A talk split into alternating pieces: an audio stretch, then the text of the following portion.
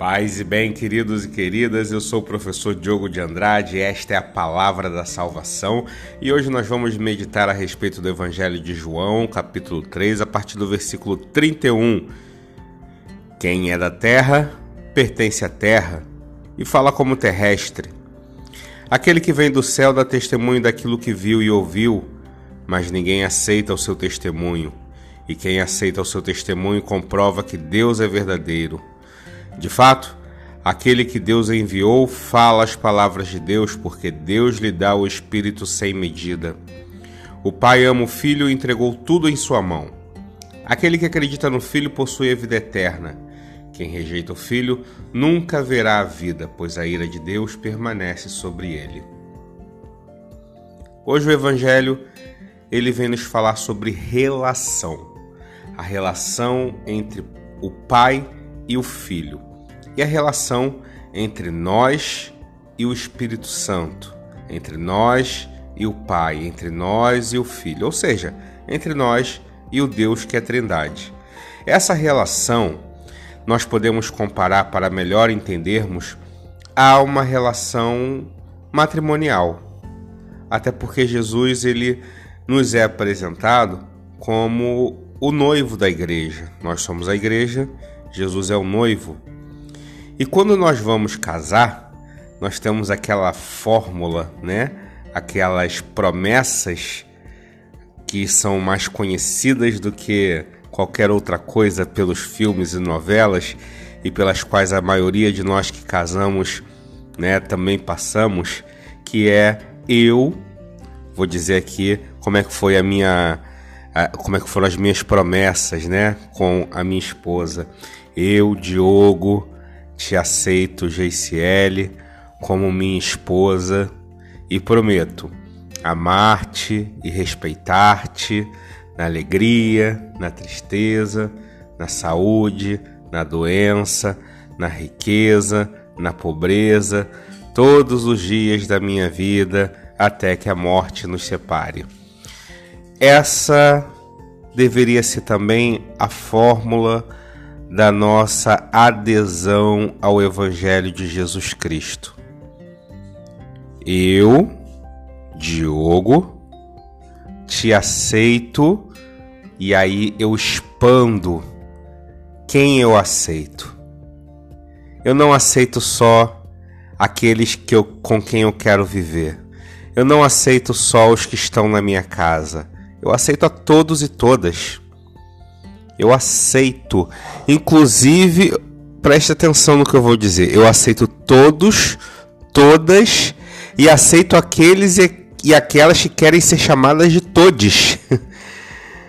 aceito. Aceito como meu irmão. Porque Jesus aceitou a todos como seus irmãos. E eu prometo todos, a todas e aquelas que querem ser chamadas de todes, eu prometo amar, respeitar, cuidar na alegria, na tristeza, na saúde, na doença, mas não é só na minha, não. É na minha e na dela. Eu quero cuidar de todo mundo. Eu quero amar todo mundo. Porque se o cristianismo não for isso, não não não não, não é outra coisa, não serve. Se o cristianismo não for isso, ele é só um movimento social, é uma ONG. E vamos considerar que uma ONG falida. Porque é mais dividida do que partido político. Mas o que nos mantém de pé, a nossa unidade, não está em pensarmos iguais, está no espírito que nos conduz.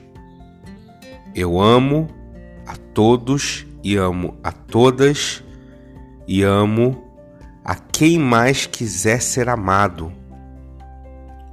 Porque esse é o mistério do amor de Deus. quem pertence à terra age como sendo da terra. Agora, quem é do céu, quem é filho do céu, dá testemunho disso. Dá testemunho da experiência com o homem Jesus Cristo, que é um homem que revolucionou a história da humanidade e revolucionou pelo amor, pelo acolhimento, pela aceitação. Então é inadmissível que haja discurso de preconceito, discurso de exclusão. É inadmissível que haja entre nós discurso de divisão. Não, você não é cristão porque você pensa assim. Você não pode ser cristão porque você é, é, é assado. Não. Quem somos nós para definir quem é ou quem não é cristão?